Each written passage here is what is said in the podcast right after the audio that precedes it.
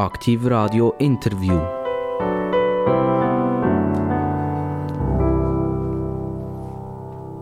Aktiv Radio, das Radio mit den interessantesten Gästen in der ganzen Schweiz.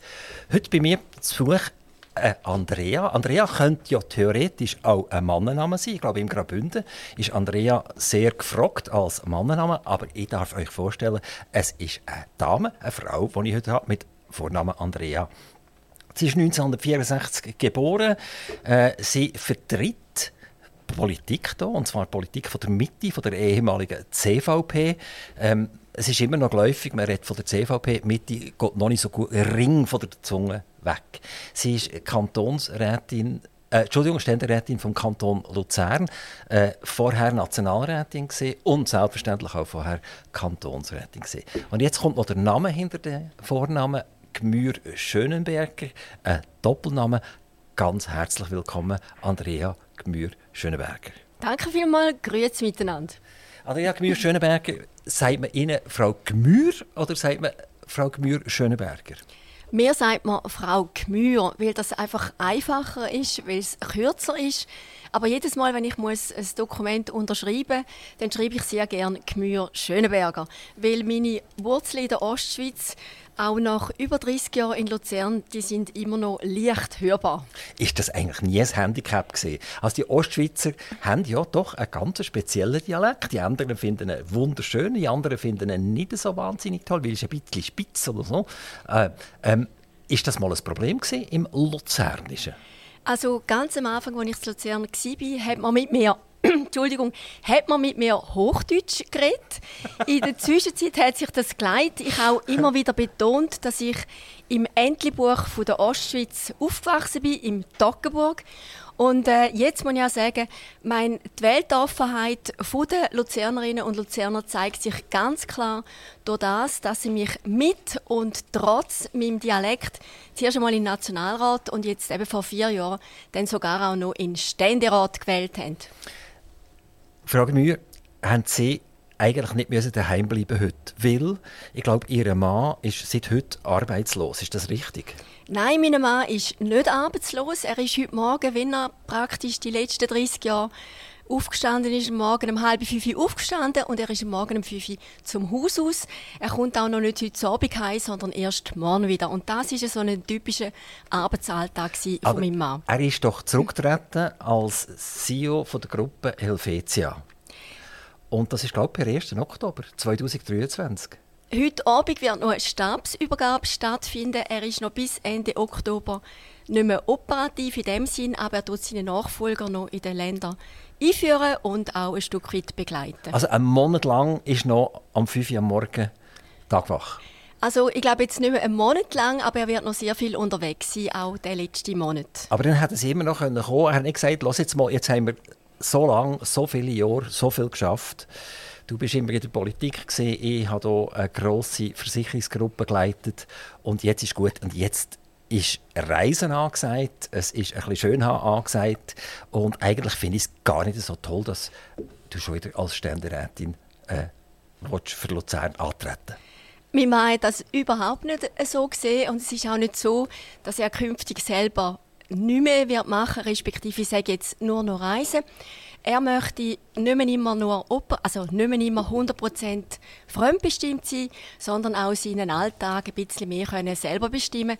Aber er wird weiterhin auch noch sehr aktiv bleiben, da bin ich überzeugt. Aber Sie sind ja extrem fremdbestimmt. Das von da, wenn Sie zu Aktiv Radio müssen an ein Interview gehen, ist, sind Sie fremdbestimmt. Das fängt dann und dann an, an diesem Tag. Äh, das steht im Kalender, ist das eingetragen worden. Also und wir sind ja nur ein Tröpfchen auf einem Heißstein. Also an und für sich sind sie ja eigentlich eine fremdbestimmte Person. Also so hartnäckig wie aktiv Radio ist, ist natürlich selten irgendjemand, wo man da x Mails überkommt, wo man dann einen Termin überkommt und wo man, ja, wenn man zuerst nicht gerade will, dann halt nochmal dreimal bearbeitet wird, bis man dann gleich bereit ist, irgendwann eben von Luzern auf Zuchwil zu fahren oder Zuchmo oder wie man da auch immer sagt. Aber nein, es ist natürlich so, zu der Politik gehören sehr viele Termine. Es gehört auch dazu, dass man zu den Leuten geht, dass man eben auch an Standaktionen teilnimmt, dass man für Initiativen Unterschriften sammelt, dass man den Austausch mit der Bevölkerung sucht und gleichzeitig ist der dermaßen wertvoll, weil man eben genau vor allem auf der Straße hört, was wirklich die Leute beschäftigt, wo der Schuh druckt und da kann man auch dann immer wieder drauf eingehen. Eigentlich sind Sie ja eigentlich immer fremdbestimmt gewesen. Sie haben nämlich vier Kinder, drei Söhne, eine Tochter und ich glaube, wenn man in so einer Karriere noch schnell vier Kinder nebendurch grosszieht, das ist jetzt extra ein bisschen sarkastisch gesagt, dann ist man auch dort recht fremdbestimmt, weil die haben auch Ansprüche die wollen vielleicht auch Hobbys ausführen, wo man sie halt muss begleiten oder unterstützen. Wie haben Sie das erlebt, das Großziehen von vier jungen Menschen? Also ich glaube, das Wichtigste im Leben, wo man schlussendlich hat und was auch bleibt, ist ganz klar Familie, Kind und Freunde. Für mich ist es ein unglaubliches Privileg, dass mein Mann und ich haben dürfen vier Kinder großziehen, vier Kinder begleiten. Der älteste ist jetzt gerade äh, gestern vor einer Woche 30 geworden und wir haben am Samstagabend mit ihm und etwa anderen 60 äh, oder noch mehr Jungen dürfen feiern. Und auch dieser Austausch mit den Jungen ist dermaßen ein Privileg, Privileg, ist so bereichernd. Also ich glaube, wenn ich etwas in meinem ganzen Leben nicht möchte missen, respektive wirklich da, wo wo einem am meisten prägt hat und wo auch das Wertvollste ist, sind eben gerade die vier Kinder. Es ist auch nicht so gewesen, dass die gerade noch so ein bisschen nebenbei äh, aufgezogen oder eben groß geworden wären, sondern das ist ein bewusster Entscheid gewesen, wo mein Mann und ich gefällt wären, dass wenn wenn wir das Glück haben, zum wirklich Kind dürfen zu haben, dass wir das sehr gern hätten. Und wir haben auch immer gesagt, ja, wir hätten gern, wenn wenn es gut geht und, und wenn es auch möglich ist, vier Kinder zu haben. Und äh, wo das dritte auf die Welt kam, ist nach zwei Buben ein Mädchen hat es geheißen, ist auch schön, zum Schluss noch ein Mädchen. Und da habe ich schon gefunden, ja, da geht jetzt überhaupt niemand etwas an, ob das der Schluss ist oder nicht. Und wir haben sehr gern auch noch ein viertes Kind gehabt, ein Bub, und wir sind in dem Sinn sehr glücklich mit unserer Familie. Die politische Karriere, die habe ich eigentlich erst dann dürfen aufnehmen, wo die Kinder etwas grösser waren. Ich habe vorher Teilzeit immer geschafft als Gymnasiallehrerin für Englisch und Französisch. Irgendwann habe ich aber gefunden, einmal noch eine andere, eine neue Herausforderung wäre schön. Und als ich dann 2007 eine Anfrage bekommen habe, ob ich für den Kantonsrat kandidieren habe ich gefunden, ja, also gewählt wäre ich sowieso nicht. Verlieren kann ich nicht, auch wenn ich nicht gewählt werde.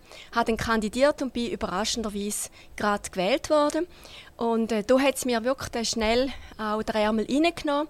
Ich auch in der Zeit, wo die Kinder klein waren, immer dürfen auf ein super Umfeld zählen. Einerseits mit meinen Schwiegereltern, die regelmäßig gehütet haben, auch immer am Morgen ins Haus gekommen sind. Und andererseits mit den Großtanten der äh, von meinem Mann, seiner Gotte, die auch regelmäßig gehütet haben. Und von dort her sind auch die Kinder immer optimal betreut worden. Und wir haben in dem Sinne ein sehr gutes und ein starkes Umfeld das uns unterstützt hat. Also alle, die jetzt dann langsam ins AHV-Alter kommen, sind natürlich Ihnen sehr dankbar, dass sie vier Kinder haben und nicht der Schnitt in der Schweiz, glaube ich, 1,5. Also wir verlieren eigentlich an äh, von den Geburten gegenüber denen, die aussterben. Ähm, vier Kinder sind massiv überdurchschnittlich. Ähm, ist das irgendwie, hat das auch etwas mit einem christlichen Gedankengut zu tun? Also CVP, oder? das C ist zwar nicht mehr drin, das ist weggeflogen. Hat das Sie schon irgendwie auch begleitet, dass Sie das klassische Familienmodell als etwas angeschaut haben, das für Sie einfach stimmt? Also wir sind, wie gesagt, nicht mehr CVP, sondern wir sind die Mitte-Partei. Und wenn auch Sie heute noch Mühe haben mit dem, äh, ich bin überzeugt, es ist der absolut richtige Entscheid gewesen. Wir haben jetzt sehr viel, auch gerade Junge, die bei dieser Mitte-Partei weitermachen. Aber der christliche Gedanke, der ist für mich auch bei einer Mittepartei absolut wichtig. Es ist eine Partei, die die Werte der CVP eben mitgenommen hat, mit der Freiheit, mit der Solidarität, mit der Verantwortung. Das ist mir sehr wichtig, aber das hat jetzt nichts damit zu tun, dass mein Mann und ich vier Kinder haben. Wir haben Freude an, an Kind, Freude an der Jugend. Wir wir haben das Modell in dem Sinn immer positiv gelebt und äh, sind mit dem auch glücklich geworden und hoffen, dass es irgendwann einmal auch Großkinder gibt, wo eben auch unsere Werte über Kind wieder weitertragen. Also die Mitte hat ja wahrscheinlich tatsächlich das richtig gemacht. Sie haben nicht können wissen, zwar damals, als sie das C rausgeschmissen haben, äh, dass wiederum äh, der Journalismus die Geschichten aufgreift mit den kirchlichen Problematiken und, und Jungen und Mädchen, die hier sollen falsch angelenkt worden sein. Ähm, aber durch das kann man sich natürlich jetzt ein bisschen distanzieren. Das wäre in diesen Wahlen vermutlich äh, eine ziemliche Katastrophe geworden. Sie haben einen Schwager, das ist der Felix Gmür. Er ist Bischof. Und äh, kommen Sie hier ein bisschen mehr Informationen über, als wir alle haben? Wissen Sie ein bisschen mehr über die ganze Geschichte? Er ist schon bis jetzt äh, voll, völlig draußen geblieben. Das sind die anderen drei, die im Moment ein, ein grösseres Problem haben. Und Felix Mühr ist noch äh, Offside jetzt aktuell. Er ist Bischof von Basel und äh, Sie sind jetzt so in Zuchwil übrigens, oder? Sie könnten nachher noch schnell besuchen, allenfalls, der Schwager. Der ist ja nur ein paar hundert Meter entfernt hier von unserem Sendestudio. Also meine Frage noch einmal ist, ist durch die Beziehung jetzt, und zwar, ich meine das jetzt im positiven Sinn, oder? Nicht im negativen Sinn, im positiven Sinn, kommen Sie Informationen über, wo Sie sagen, es ist eigentlich nicht ganz fair, was jetzt im Moment wieder abläuft, oder? Man tut alte Geschichten ausgraben und tut die eigentlich als neu verkaufen. Also bei diesen alten oder sogenannten alten Geschichten, wie Sie sagen, gibt es absolut nichts zu beschönigen. Es ist auch wichtig, dass sie alle lückenlos aufgeklärt werden. Und äh, mit meinem Schwager, ähm, Bischof Felix habe ich, oder haben wir einen, einen, engen Austausch, auch sehr einen guten Austausch. Und für mich ist er natürlich viel mehr der Schwager, den ich schon mit 20 kennengelernt habe, als der Bischof. Es ist auch immer sehr unkompliziert mit ihm. Man hat sich gegenseitig kritisiert, aber eben konstruktiv kritisiert, wie es in einer Familie passiert. Und ja, ich glaube schon, dass er teilweise jetzt auch irgendwo unfair angegriffen wird, aber das ist, ist in der Kirche irgendwo wie in der Politik. Es gibt Situationen, wo man selber eigentlich nicht, Entschuldigung, wo man selber nichts dafür kann und gleich muss man dafür anstehen, probieren zu erklären, was gemacht ist und dann wissen wir ja alle die Rolle der Medien. Sie bringen vielfach das, was sie als ihre Story von Anfang an parat haben und dann das alles so biegen. Und wenn man allenfalls etwas sagt, das eben nicht in die Geschichte hineinpasst, dann lässt man es weg, damit es am Schluss gleich auch irgendwo noch aufgeht. Ich war froh, dass mein Schwager kürzlich in einem Interview gefordert hat, dass man das Zölibat abschaffen soll und dass eben auch die Frauenordination endlich soll ein Thema werden Gleichzeitig ist mir absolut klar, dass wenn er das sagt, als Präsident der Bischofskonferenz in der Schweiz, dass das zu Rom ohne kaum gehört wird. Wenn ich noch schon sehe, was ich für einen Einfluss habe oder hätte als Ständerat, Ständerätin, die irgendetwas beim Bundesrat vorantreiben will, da lange es nicht, wenn ich allein etwas sage. Und genau gleich, oder noch viel schlimmer, ist diesbezüglich natürlich in der Kirche, wo eine Weltkirche ist. Ich bin der Meinung, man sollte viel mehr Föderalismus auch in der Kirche haben, weil die Probleme in Südamerika sind ganz anders als bei uns in der Schweiz. Aber auch da, da braucht es natürlich Zeit, es braucht Jahre, aber es ist wichtig, dass die Stimmen kommen. Es ist vor allem aber auch wichtig, dass sich die Basis zusammentut, aber nicht indem sie sagt, wir tun im Bischof keine Mittel, keine finanziellen Mittel mehr schicken. Das ist von mir aus gesehen absolut kontraproduktiv. Das bringt nichts. Wir müssen zusammensitzen, wir müssen schauen, was, wo sind unsere Probleme und wie lösen wir die am besten. Und auch da, wie in der Politik, braucht es immer Kompromiss, es braucht Abstrich auf beide Seiten, damit man eben auch in der Politik oder in der Kirche äh, etwas kann vorantreiben eine Änderung auch. Also jetzt haben wir die Problematik von der katholischen Kirche angeschaut, kurz.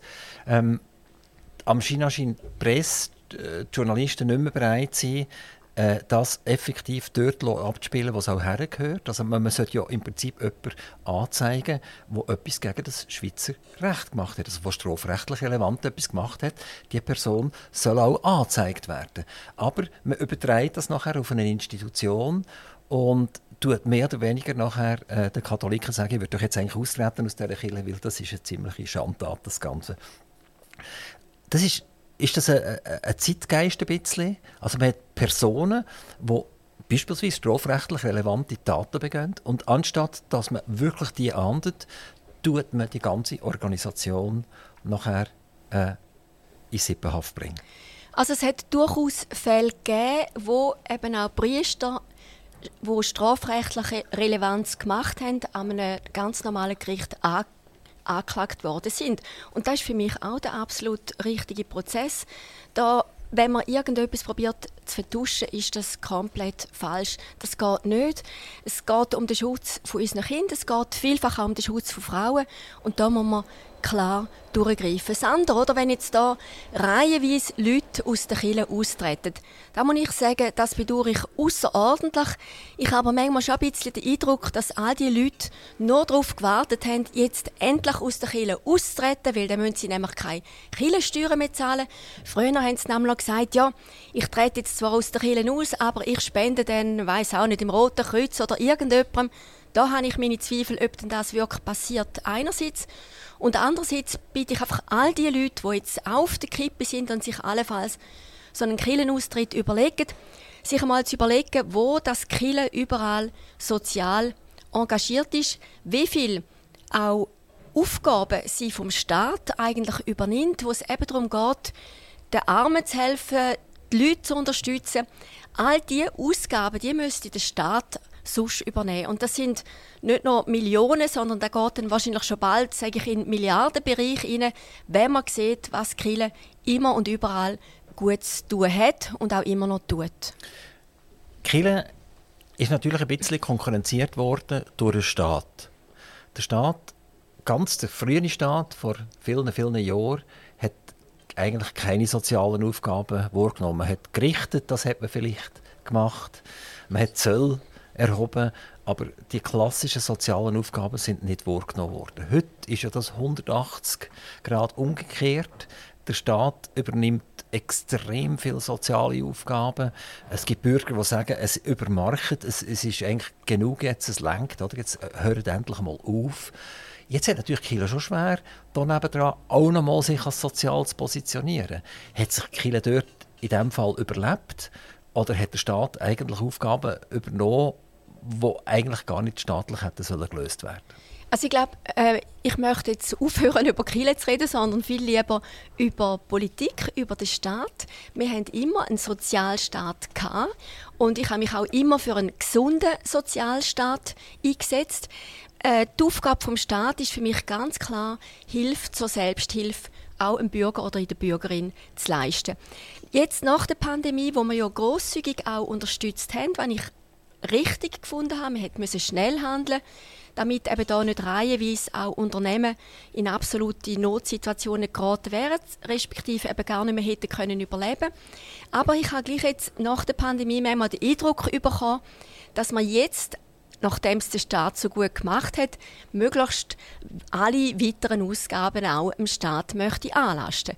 Und da müssen wir jetzt schon aufpassen, weil für mich ist auch ganz klar, der Wohlstand, den wir heute haben oder wo eigentlich vor allem unsere Vorgängergeneration erarbeitet hat, der ist nicht einfach selbstverständlich. Für den Wohlstand hat vor allem die Generation nach dem Krieg vor uns immer wieder geschafft, hat müssen Leistungen bringen und auch ich bin noch so erzogen worden, dass man zuerst im Franken muss verdienen, bevor man ihn ausgibt. Wenn man sieht, wie viel ja, wie viel Schulden wir eigentlich jetzt noch haben von der Pandemie, ist es wichtig, dass wir die auch jetzt äh, wieder abarbeiten in den nächsten Jahren, weil ich möchte ja nicht, dass wir jetzt in der kommenden Generation dann in erster Linie Schulden überlassen. Gleichzeitig haben wir Aufgaben auch, ich sage jetzt mit der Ukraine, wo es darum geht, auch äh, Flüchtlinge zu unterstützen, die da sind, weil sie eben ihrem Land verfolgt sind, wo wir eben auch immer auch unsere humanitäre Tradition hatten und die wollen wir eben so beibehalten. Es ist eine absolute Gratwanderung. Wir alle können nicht alles haben und wir müssen immer wieder bereit sein, auch etwas abzugeben. Ich habe immer gesagt, der Unterschied zwischen der Mittepartei und zwischen der Linken ist, wir haben 100 Franken zur Verfügung. In der Mitte tun wir 10 Franken auf die Seite zum Sparen.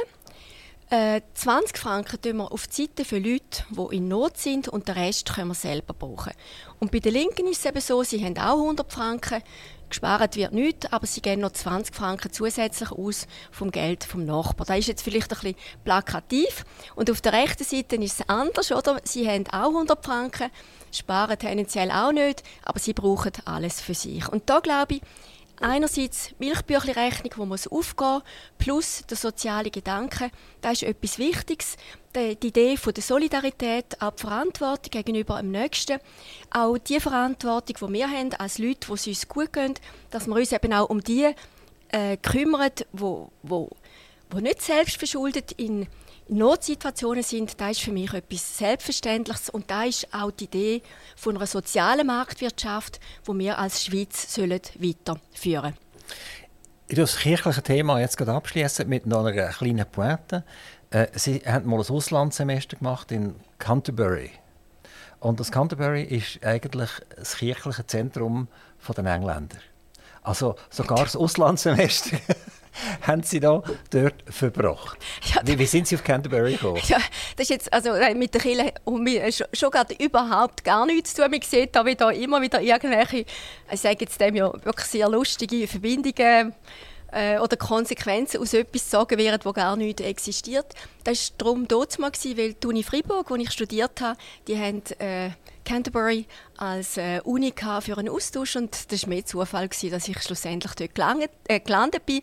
Es hat mir sehr gut gefallen und äh, überhaupt den Auslandaufenthalt würde ich allen empfehlen. Wenn man mal die Schweiz auch von außen sieht, wenn man sieht, wie wichtig wir uns selber nehmen und wie unwichtig wir teilweise international sind, ist das eigentlich nur heilsam. Ich habe dann auch mal nach dem Studium ein Jahr in den USA gemacht, in äh, Durham, North Carolina, wo ich Teaching Assistant war.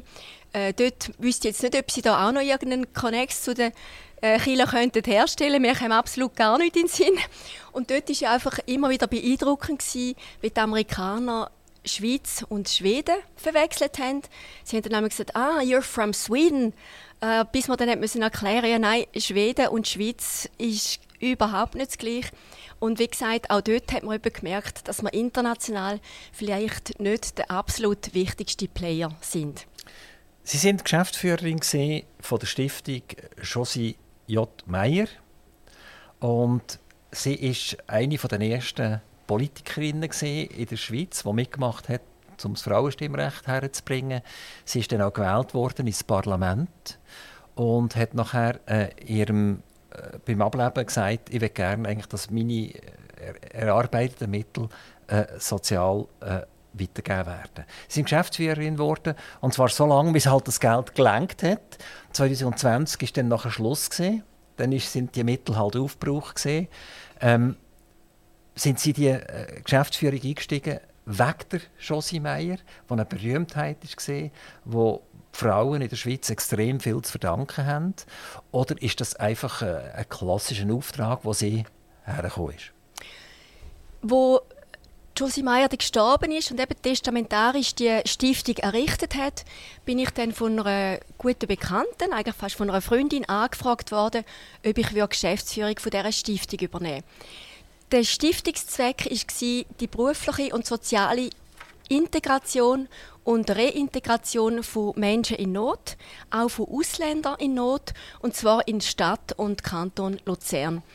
Und der Stiftungszweck hat mich irgendwo fasziniert, respektive haben wir sagen, da wäre jetzt einmal noch eine neue Herausforderung. Ich habe immer gerne unterrichtet, aber eben, ich habe dann für den Kantonsrat kandidiert weil ich gefunden habe, mal etwas anderes und auch die Geschäftsführung der Stiftung ist, ist ganz etwas anderes gewesen. und darum habe ich die dann übernommen. Ich muss aber auch sagen, Frau Meier ist eine beeindruckende Persönlichkeit gewesen. und ich glaube eben auch jemand, wo das ganze Leben, sie ist in einfachen Verhältnissen aufgewachsen, im bescheidenen Verhältnis lebt und dann am Schluss von ihrem Leben eben ihres Vermögen Leute in Not übergibt und zwar eben auch dort hilft zur Selbsthilfe. Das war für mich vorbildlich gewesen. Ich habe sie aber schon als Kind oder als Teenie in dem Sinn wahrgenommen, dass sie mit meinem Vater gleichzeitig im Ständerat war. Mein Vater, wo ich äh, ein sehr gutes Verhältnis zu ihm hatte, war jetzt nicht der, der der absolute Verfechter der Frauenrechte und vom Frauenstimmrecht wäre. Aber gleichzeitig, wenn ich schon gefragt worden bin, ja, ist jetzt Frau Meier ihr politisches Vorbild, dann muss ich sagen, wenn ich ein politisches Vorbild hätte oder hätte, dann wäre es gleich mehr mein Vater, obwohl wir teilweise völlig unterschiedliche Meinungen hatten. Aber ich habe ihn immer als geradlinig, ich habe ihn immer als authentisch wahrgenommen. Und er war auch für mich immer jemand, der für seine Ansichten eingestanden sind, auch wenn die teilweise sehr unpopulär sind oder nicht auf wahnsinnig viel Gegenliebe gestoßen sind. Und äh, da ist eigentlich etwas, wo ich mir sage, in der Politik bin ich dann glaubwürdig, wenn ich für meine Anliegen einstehe, wenn ich auch mal etwas sage, wo vielleicht nicht alle hören wollen. Und wenn ich dann halt jemanden anecke, was mir schon mehr zusammen passiert ist, dann muss ich mit dem können umgehen eine Stiftung wird ja sehr oft von jemandem gegründet, der einen eigenen sozialen Gedanken hat, jetzt zum Beispiel. Und der wirft mal seine finanziellen Mittel ein und er geht eigentlich davon aus, dass nachher die Stiftung weiterlebt, indem neue Stifter dazukommen. Also es fließen neue Mittel. Hat das nicht geklappt oder ist das gar nicht die Idee gewesen?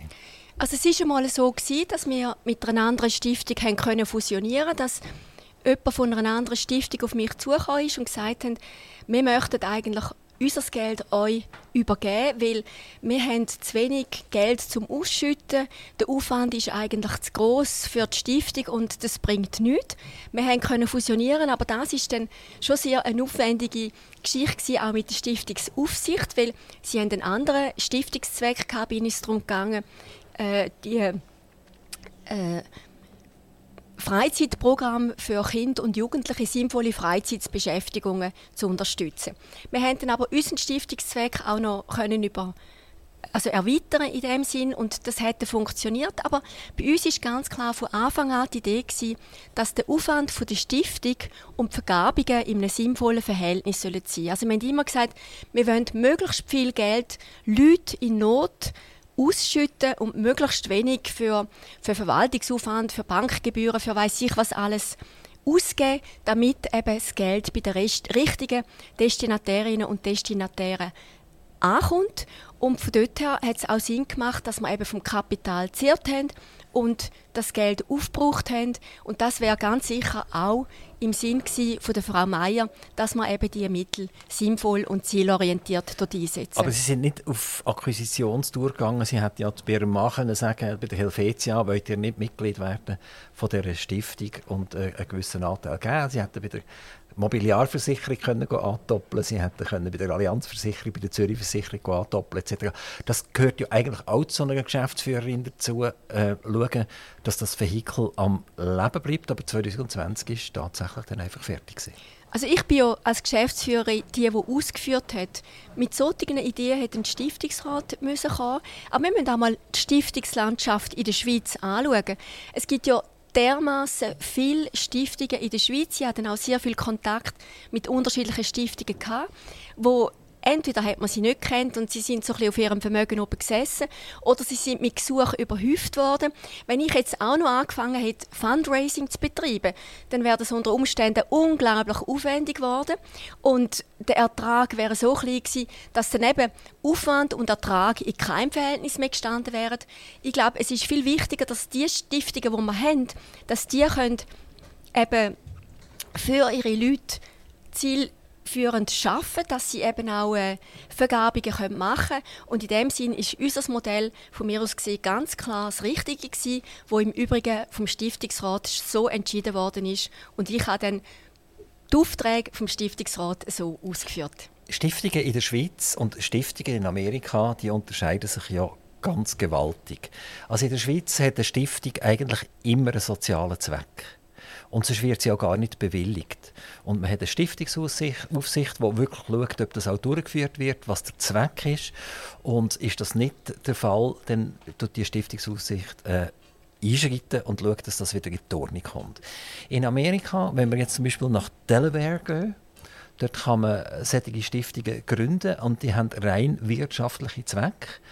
Das sind zum Teil Steuerversteckzwecke, äh, indem man beispielsweise ein paar hundert Millionen einbringt in eine Stiftung und sagt, aber der, der Zweck ist an und für sich meine Familie, Entschuldigung, meine Familie, wo äh, soll jedes Jahr 30 Millionen aus dieser Stiftung bekommen etc. Also rein wirtschaftliche Hintergründe und trotzdem ist das möglich. Umgekehrt äh, kommen die Amerikaner wieder in die Schweiz und, und uns vorhalten, was wir eigentlich nicht so gut machen und was wir viel, viel besser machen. Wie ist so Ihres Gefühl Amerika, Schweiz, äh, haben Sie manchmal das Gefühl, die Amerikaner haben einfach 350 Millionen Menschen und damit viel mehr Macht und die, die müssen wir einfach dem Diktat gehorchen?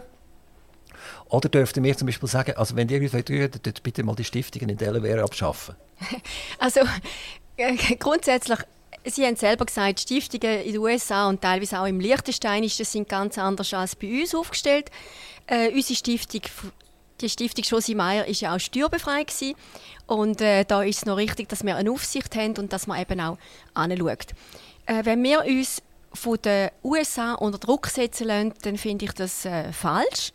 Unabhängig davon, ob wir jetzt 9 Millionen Leute haben und äh, die USA mehrere hundert Millionen, sind wir auch ein Staat, ein Kleinstaat, aber wir sind eigentlich ein Staat mit sehr guten Reputation, auch international. Ich hatte kürzlich auch einen Austausch mit dem amerikanischen Botschafter hier in der Schweiz. Und ich habe ihm ganz klar gesagt, ja, mit seinem Interview in der NZZ, wo er ja da so ein einen Rundumschlag gegen unser Land äh, vom Tisch gezogen hat, da habe ich also schon Mühe. Das entspreche ganz und gar nicht den diplomatischen Gepflogenheiten. Also ich glaube, wir dürfen da... Und wir Was hat er gesagt darauf nachher? Das ist jetzt noch spannend. ja, er hat, glaube die Kritik nicht das erste Mal gehört. Und irgendwo ist es natürlich manchmal auch so ein, ein, äh, ein politisches Spiel. Wir probieren mal Aufmerksamkeit zu generieren. Und es ist ja dann auch so, dass sehr viele Medien wieder auf das aufgesprungen sind, dass allenfalls dann auch wieder Kritik gegenüber dem Bundesrat äh, gegeben hat. Aber wichtig ist schon, dass wir selbstbewusst stehen, uns nicht unter Druck setzen lassen und auch ganz klar sagen, was wir wollen und nicht einfach mit uns machen lassen. Diplomatie vielleicht, wenn wir den Ball gerade ein bisschen aufnehmen In der Schweiz machen wir eine, eine professionelle Diplomatie. Das heißt eigentlich, es geht jemand in die Schule, er lehrt das, er, er wird beübt, er, wird mal Assistent und dann wird er vielleicht mal in ein Land geschickt und hat sich dort gefälligst auch einigermaßen diplomatisch zu benehmen. In Amerika ist es sehr oft so, dass wenn ich, wenn ich einen Präsidenten unterstütze, finanziell, und er wird gewählt, dann komme ich nachher ein Geschenk zurück und das ist zum Beispiel ein Botschafterposten in der Schweiz. Und das ist ja zum Teil schon ein bisschen äh, speziell, wenn man das muss akzeptieren muss, dass einem jemand hier vor die Nase gesetzt wird, der eigentlich weder politische Gepflogenheiten kennt, noch ist er wirklich eigentlich ausgebildet als Botschafter. Also grundsätzlich ist es schon so, dass in den USA die Botschafterposten viel mehr als, äh, als Geschenk oder als Preis für eine Leistung, die wir für einen Präsidenten erbracht haben, verteilt werden. Unsere Botschafterinnen und Botschafter Botschafter sind hervorragend ausgebildete Leute, alle zusammen mehrsprachig mit mehrjähriger internationaler Erfahrung, wo dann eben im jeweiligen Land auch ein Netzwerk aufbaut, wo eben die diplomatischen Gepflogenheiten auch leben. Und gerade in der Krisensituation ist es unglaublich wertvoll und wichtig, dass wir eben dann so ein Netzwerk haben. Ich bin ein bisschen auf der Webseite von Ihnen schneuken und schauen, was steht dort eigentlich so drauf. Warum wird Andrea Gmür Schöneberg wieder gewählt werden für den Kanton Luzern? Und wenn ich das so anschaue, dann ist das so, wie wir sagen, es ist ein bisschen äh, nicht, nicht, nicht greifbar, was dort steht. Oder steht, ich bin für ein erstklassiges Bildungsangebot. Okay, das ist ja nett, oder? Das ist ja super, oder? Genau, genau. Und dann gehen wir an die, an die Fachhochschulen schauen und dann sehen wir, dass die zum Teil um Schüler kämpfen, weil sie zu wenig Schüler haben an diesen Fachhochschulen. Dann erfinden sie noch irgendeine Berufsgattung, erfinden, damit sie die noch in die Fachhochschule nehmen können, dass äh, Lehrer nicht so recht wissen, was sie eigentlich machen sollen, etc. Also, ich habe manchmal das Gefühl, für ein erstklassiges Bildungsangebot, das klingt super gut, aber wie wäre es, wenn Sie mal wirklich würden an die Schulen gehen Sie sind ja noch im Universitätsrat Luzern dabei. Ähm, dass man wirklich mal dort vorbeigeht und eigentlich schauen, woher eigentlich die Gelder effektiv. Ist das effizient, was da überhaupt passiert, oder ist das eigentlich nicht effizient? Und ich behaupte jetzt schlichtweg, bei den Schulen, wo ich ein bisschen drin sehe, ist das nicht effizient. Also ich muss Sie schon mal korrigieren, oder? Also wenn Sie sagen, und dann erfindet man noch Fachhochschulen und dort will niemand studieren oder will niemand gehen, dann ist das, sorry, aber schlichtweg, es ist falsch. Von mir aus gesehen müssen wir im Berufsbildungsweg Sorge geben. Vor allem. Es geht dort darum, dass wenn äh, jemand äh, neun Jahre die obligatorische Schulzeit absolviert hat, dann eine Berufslehre in Anspruch nimmt, die abschließt und dann allenfalls an eine Fachhochschule geht. Heute ist es aber so, dass mindestens 20 Prozent von denen, die eine Fachhochschule absolvieren, kommen von der vom Gymnasium, die haben eine Matura gemacht und das ist eigentlich nicht das Ziel der Übung.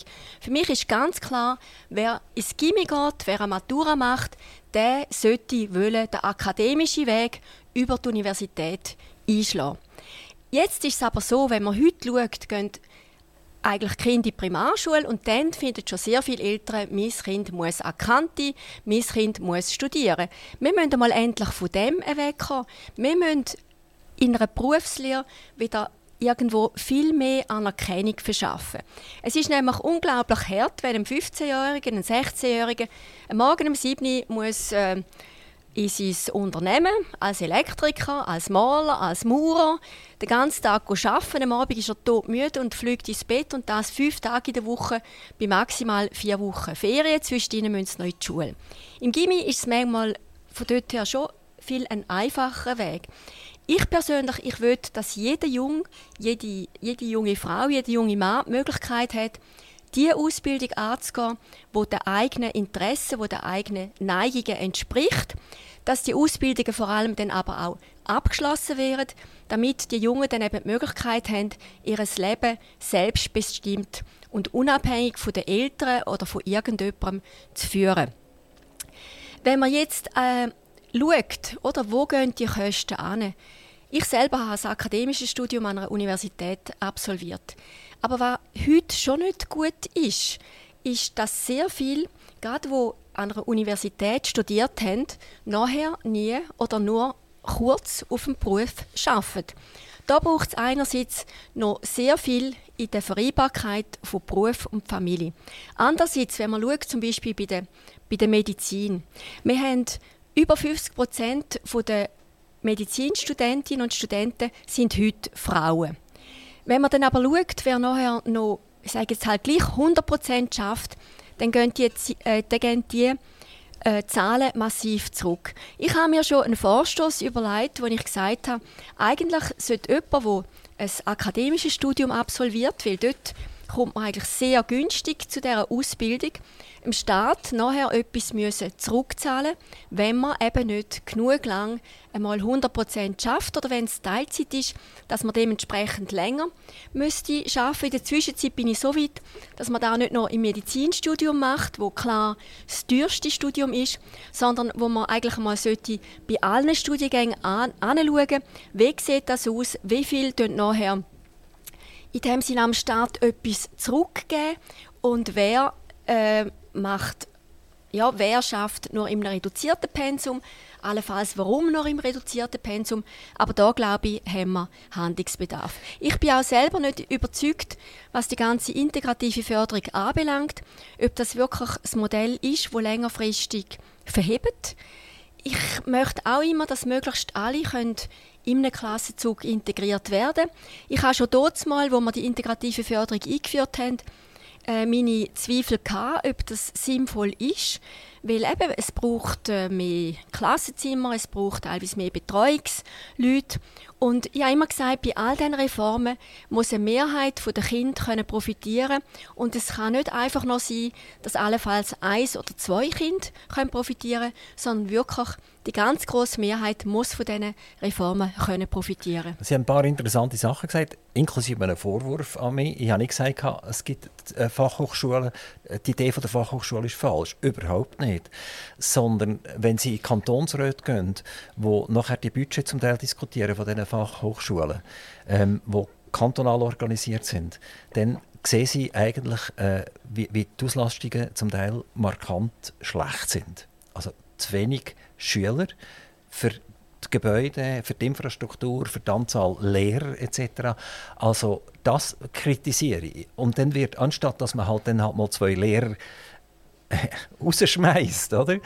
Passiert eigentlich Folgendes, dass man noch einen Lehrgang mehr erfindet, wo niemand will brauchen will, wo dann vielleicht ein, zwei Schüler mitmachen. Also das ist mein Kritikpunkt, dass man dort übermarkt. Und immer wenn man eine Institution baut, dann probiert sich die ja selber am Leben zu erhalten. Oder? Das ist mal die, die erste äh, Geschichte, die passiert, ob jetzt das im Sozialbereich ist oder wo auch immer, wenn man das mal aufgebaut hat, zum Beispiel für eine gewisse Zeit, man sagt, das braucht es jetzt drei Jahre lang, und dann braucht es nicht mehr, dann kann man es ja fast nicht mehr abschaffen.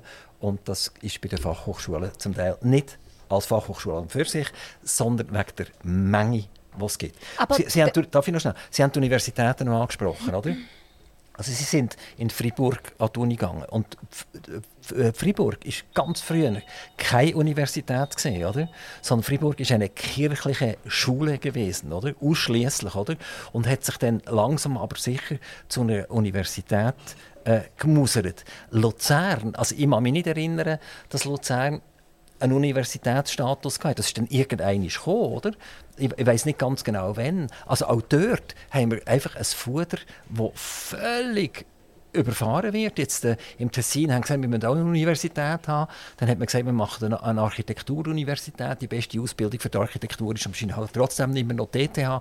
Also eigentlich, eigentlich geht da wahnsinnig viel Geld einfach raus, was vermutlich nicht sehr sinnvoll ist. Also einfach noch mal etwas zu der Fachhochschule. Wir haben in Luzern Fachhochschule für Wirtschaft, respektive die Hochschule für Wirtschaft. Wir haben eine für Architektur, wir haben die Kunsthochschule. Und bei uns ist es also nicht so, dass zu wenig Studierende dort wären, sondern die werden richtig äh, fast überlaufen. Also wenn Sie von einer Fachhochschule wissen, wo, wo nicht funktioniert, wo zu wenig äh, Junge angehen, dann müsste man sich wirklich mal überlegen, ja, gibt es Möglichkeiten, dass man da ähm, regionalisiert, dass die von, weiß auch nicht, von Solothurn oder ich weiß nicht an welche Fachhochschule, dass sie denken... Also hier in der Region ist Nordwestschweiz tatsächlich. Oder dass Nordwestschweiz mhm. auf Luzern kommt. Bei uns, unsere Hochschule genießt wirklich sehr ja, einen guten warum, Ruf. Warum nicht? Luzern ist eine wunderschöne Stadt. Ja, absolut, ja. Und was die Universität anbelangt, die ist, die ist gewachsen. Und wenn es eine Universität gibt, die wirklich demokratisch legitimiert ist, dann ist es unsere Universität Luzern, weil bei uns hat es immer wieder Volksabstimmungen gegeben, wo es darum gegangen ist, ja, ist jetzt eine weitere Fakultät möglich, wenn wir die oder wenn wir sie nicht. Mit der äh, Fakultät, mit der Wirtschaftsfakultät ist es gewesen.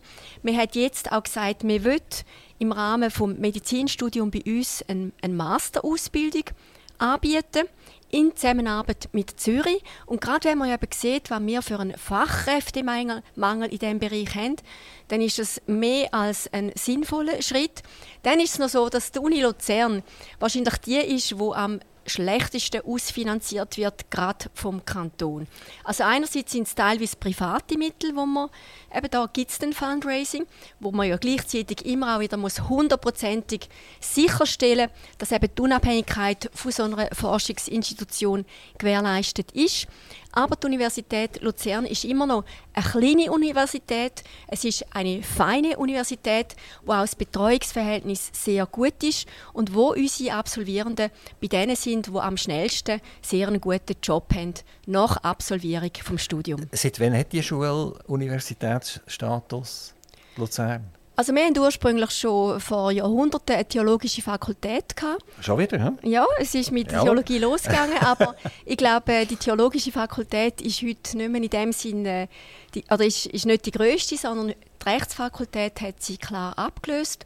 Wir haben auch eine Kultur- und Sozialwissenschaftliche Fakultät, jetzt eben den Masterstudiengang für Medizin äh, und Gesundheitswiss also Gesundheitswissenschaft und Psychologie ist jetzt die letzte Fakultät.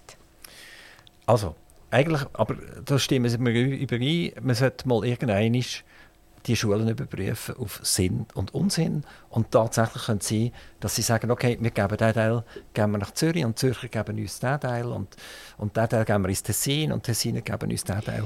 Dass es vernünftig konzentriert ist. Ein eine ähnliche Diskussion wie mit den Spitälern, oder? Ein bisschen, oder? Dass man eigentlich Spitäler haben die absolut top sind aber man kann gar nicht in der ganzen Schweiz überall Spitäler haben, die auf jedem äh, Niveau zu oben sind. Also ich glaube, gerade bei den Schulen muss man ja aufpassen, dass man nicht die verschiedenen Staatsebenen vermischen. Oder? Die Volksschule ist Sache eigentlich von, von Gemeinden und Kantonen, dann die Hochschulen respektive also bei den Hochschulen äh, sind es teilweise Konkordat unter den verschiedenen Kantonen und bei den Universitäten sind äh, der Bund, also Bund und Kanton auch wieder zusammen äh, zuständig. Aber genau da macht man ja jetzt, eben, dass wir dort zusammen arbeiten.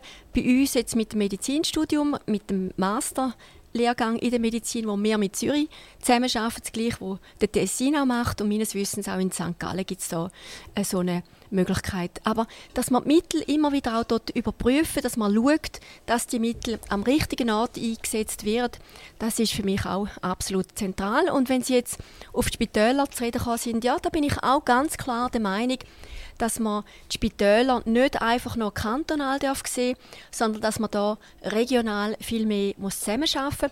Auch das hat für mich Luzern vorbildlich gemacht. Es gibt eine Zusammenarbeit mit dem äh, Spital Instanz und ich bin überzeugt, dass man da noch mehr Potenzial hat.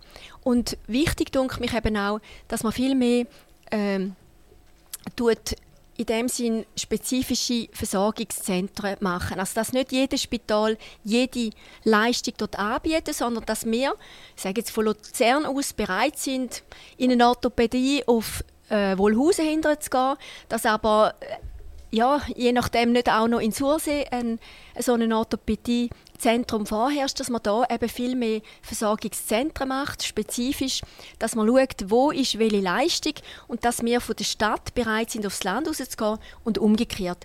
Ein Punkt zu dem ist einfach schon auch noch wichtig. Wenn man sieht, wo Krankenkassenprämien am höchsten sind und wo sie am tiefsten sind. Kanton Appenzell-Innerrhoden hat die tiefsten äh, Krankenkassenprämien in Basel-Stadt und im Kanton Genf sind sie am höchsten. Es ist aber nicht so, dass die Mortalität Zappenzell höher wäre oder dass man gesundheitlich einfach viel, viel gesünder leben sondern die Leute gehen weniger zum Doktor. Sie haben wahrscheinlich den Arzt weniger vor der Haustür. Sie überlegen sich manchmal einen Tag zwei länger, ja, muss ich jetzt wegen dem Husten zum Doktor? Vielleicht ist es gleich keine Lungenentzündung. Und da haben sie schlussendlich eben auch bedeutend tiefere äh, Prämie. Also sollte man eigentlich den Appenzeller sollte man das gesamte Medizinwesen in der Schweiz übergeben? ja, ob es dann wirklich viel einfacher wäre, ist eine andere Frage. Aber eben, dass wir uns grundsätzlich manchmal überlegen, ja, braucht es jetzt die medizinische Leistung, ja oder nein, ich glaube, das macht schon Sinn. Wichtig ist sicher, dass wir äh, ein Spital, oder wir alle, wenn wir krank sind, wählen ja den Spital nicht aus regionalen Gründen aus, sondern wir schauen, wo haben wir die optimale, qualitativ hochstehende medizinische Versorgung für unser eigenes Problem und dort gehen wir. Bei mir am Mikrofon Andrea Gmür-Schöneberger, Ständerätin vom Kanton Luzern und wohnt auch in Luzern.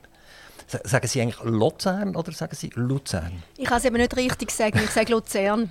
Also ich, U, mit einem U drin? Ja, oder? so manchmal U, O. Also das Einzige, was ich in den letzten 30 Jahren angenommen habe, ist etwa ein Nicht oder ein Zwei.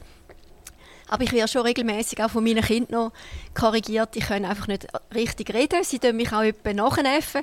Und dann sage ich einmal, kannst du nicht bitte normal reden? Und dann heisst es ja, ich rede ja so wie du. Ähm, Bleiben wir gerade bei der Sprache. Bei der Sprache äh, gibt es Deutsch und Französisch. Und Sie sind ja unter anderem, du es jetzt so zusammenfassen, Ausbildende gesehen am Gymnasium für Französisch und alles, was hinter dem Französischen eigentlich steckt. Sie haben ja nicht nur studiert die Sprache selber, sondern auch, was steckt hinter dem Französisch und hinter Frankreich. Und Frankreich ist ja sehr weit in die Welt gegangen in den letzten Jahrhunderten und hat besiedelt, in Afrika zum Beispiel besiedelt. Und äh, ich habe mir eine Liste gemacht, wo ist überall Frankreich, respektive eigentlich Französisch, heute noch die wichtigste Sprache. Und das sind ganz viele Staaten. Jetzt schnell, einfach ablesen, ganz schnell. Das ist Äquatorialguinea, das ist Benin, Burkina Faso, Burundi, Demokratische Republik Kongo, Republik Kongo, Elfenbeinküste, Gabun, Guinea, Komoren, Madagaskar, Mali, Mauritius, Niger, Ruanda, Senegal, Seychellen, Togo, Zentralafrikanische Republik. Also es hört fast nicht mehr auf. Also Französisch ist eine relativ eine wichtige Sprache auf dem afrikanischen Kontinent und eigentlich für die zum Glück, oder? Die können sich dafür mit ganz Europa äh, äh, kann man sich auseinandersetzen und kann mit denen reden. Wenn man einen eigenen Spruch hat, ist das ein bisschen schwieriger. So, und jetzt komme ich drauf. Ich habe, beim Ablesen habe ich unter anderem Niger drin. Also der Staat Niger, relativ ein grosser afrikanischer Staat, wo die Journalisten von der SRG angefangen haben, dem nicht mehr Niger zu sagen. Äh, weil sie gesagt haben, das ist viel zu nahe am Mohrenkopf irgendwie. Also man, der Süßspeise muss man ja auch jetzt äh, irgendwie Schaum, Schaumdessert sagen oder so etwas. Und dann haben sie angefangen, Niger zu sagen. Und jetzt müssen wir ja alle anderen auch, also Demokratische Republik Kongo wird fast schwierig für mich, überhaupt zu wissen, wie das auf Französisch ist, oder? Bei Mali ist es wahrscheinlich nicht so schwierig, weil Mali ist wahrscheinlich auf alle Sprachen richtig. Aber wir haben immer von Niger geredet und jetzt reden wir von Niger. Und sie haben sich geärgert über das. Warum? ja, ich habe dann auch irgendwann einmal beim Radio lassen und im Fernsehen gemerkt, oder habe mich so ein bisschen leicht irritiert gefragt, wieso sagen jetzt die Sprecher nicht mehr, wieso reden die Sprecherinnen nicht mehr von, von Niger, sondern eben von, von Niger. Und dann äh, hat mich darauf ein Freund darauf angesprochen und hat gefragt, du, ist jetzt das auch wegen diesen ganzen Vogue-Debatte? Und dann habe ich gesagt, du, ich wäre selber noch nicht einmal auf die Idee gekommen, so naiv, wenn ich bin, aber jetzt frage ich einmal SRF. Und dann habe ich einen, einen Tweet abgesetzt und habe geschrieben, eben, warum wird es französisch ausgesprochen und nicht mehr wie bis anhin immer auf Deutsch und danke für die Antwort an die SRF. Und dann muss ich sagen, bin ich schon ziemlich überrascht worden, was für ein Neudeutsch das neudeutsche Wort. Shitstorm, das da losgegangen ist über mich, äh, wenn ich für eine sei, wörtlich eine Hohlbirne. Ich checke gar nichts. Jetzt haben wir wenigstens die Möglichkeit, mich abzuwählen im Oktober. Und die Frage ist, ob die gewusst haben, wie man Hohlbirne auf Französisch sagt. Sie haben das deutsche Wort gebraucht und ich habe auch schon gedacht, hm, was ist eine Hohlbirne? Auf jeden Fall ist dann von SRF äh, eine anständige Antwort gekommen. Sie haben dann eben geschrieben, ja, sie tägen sich eben in der Sprache, in der Landessprache vom Ursprungsland anschließen und das sei eben Französisch. Eben, also heisst aber, bei all dem, was ich abgelesen habe, muss man dann konsequent sein und das auch machen. Und dann wissen die Leute gar nicht, von was man eigentlich redet. Ich habe eine Antwort gegeben, ja, es, ich danke für die anständige Antwort, im Gegensatz zu praktisch allen anderen, die ich bekommen habe. Inhaltlich es mich nicht überzeugen, weil sie müssten ja dann auch nicht mehr von Genf reden, sondern von Genève und all diesen welchen Städten, die wir bei uns sonst noch in der Schweiz haben. Und auch dort ist es wieder losgegangen. Watson oder Now, ich weiß nicht, hat noch irgendwie eine Umfrage gemacht, wo herausgefunden haben, dass 88 Prozent der Leute eigentlich die deutsche Aussprache würden vorziehen Und dort hat es nochmal einen Shitstorm gegeben. Und ich muss sagen, es hat mich schon ein bisschen bedenklich gedünkt. Weil wenn man nicht mehr darf einfach seine Meinung äußern. Und ich habe die Frage anständig gestellt. Die habe niemand angreifen Und mir kommt dermaßen in Anführungszeichen darunter.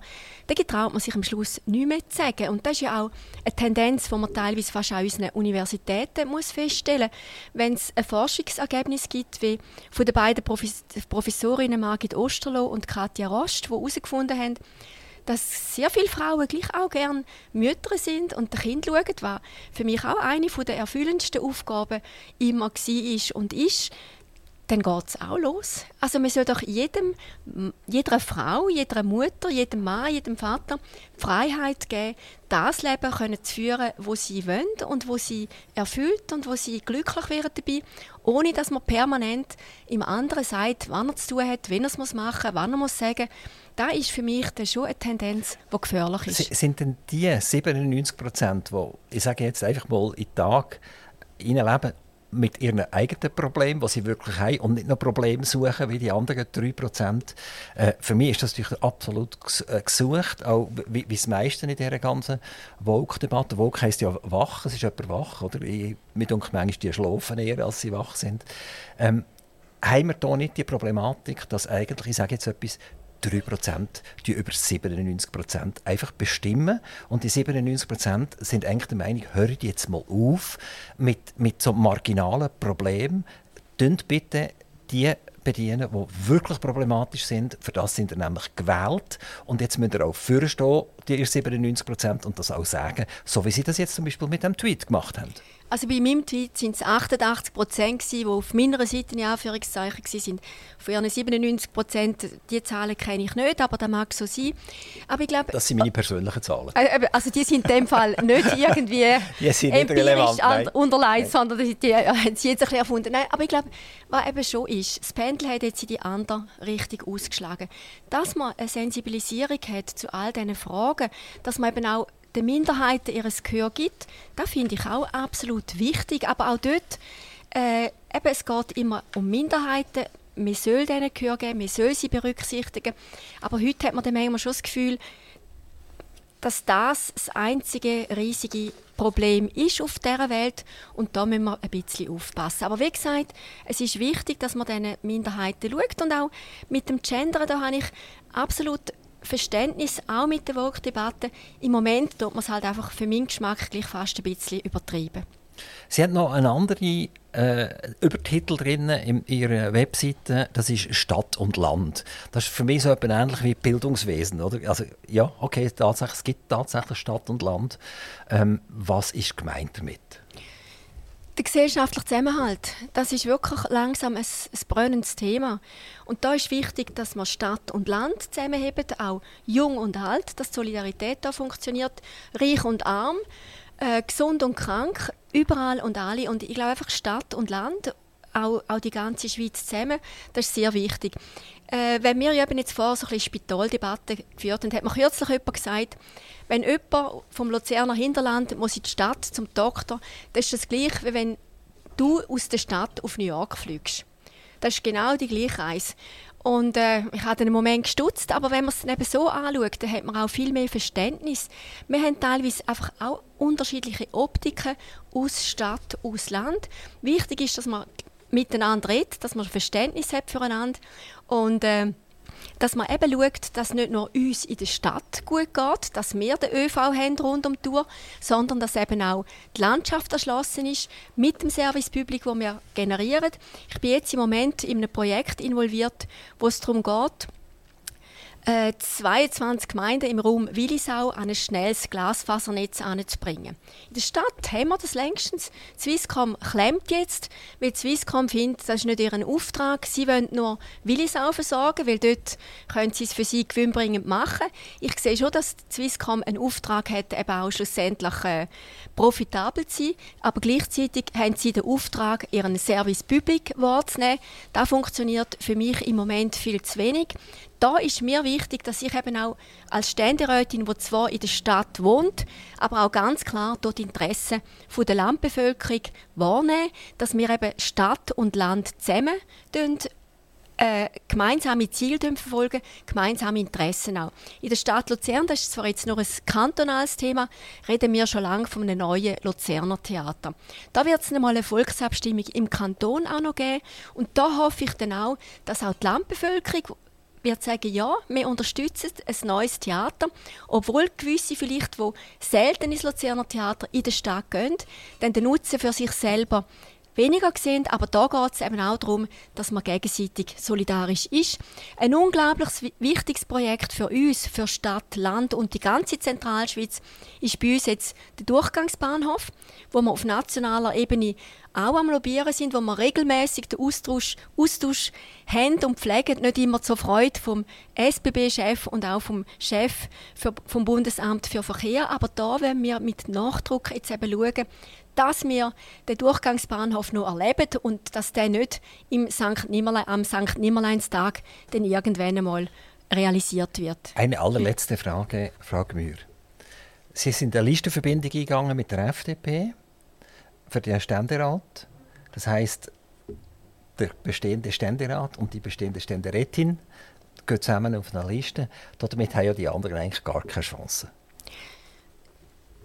Doch, ich glaube schon. Also schlussendlich sind Ständeratswahlen, Majorzwahlen, sind Kopfwahlen. Man muss mehr als die Hälfte oder die Hälfte plus eine von der Bevölkerung von seiner Person überzeugen.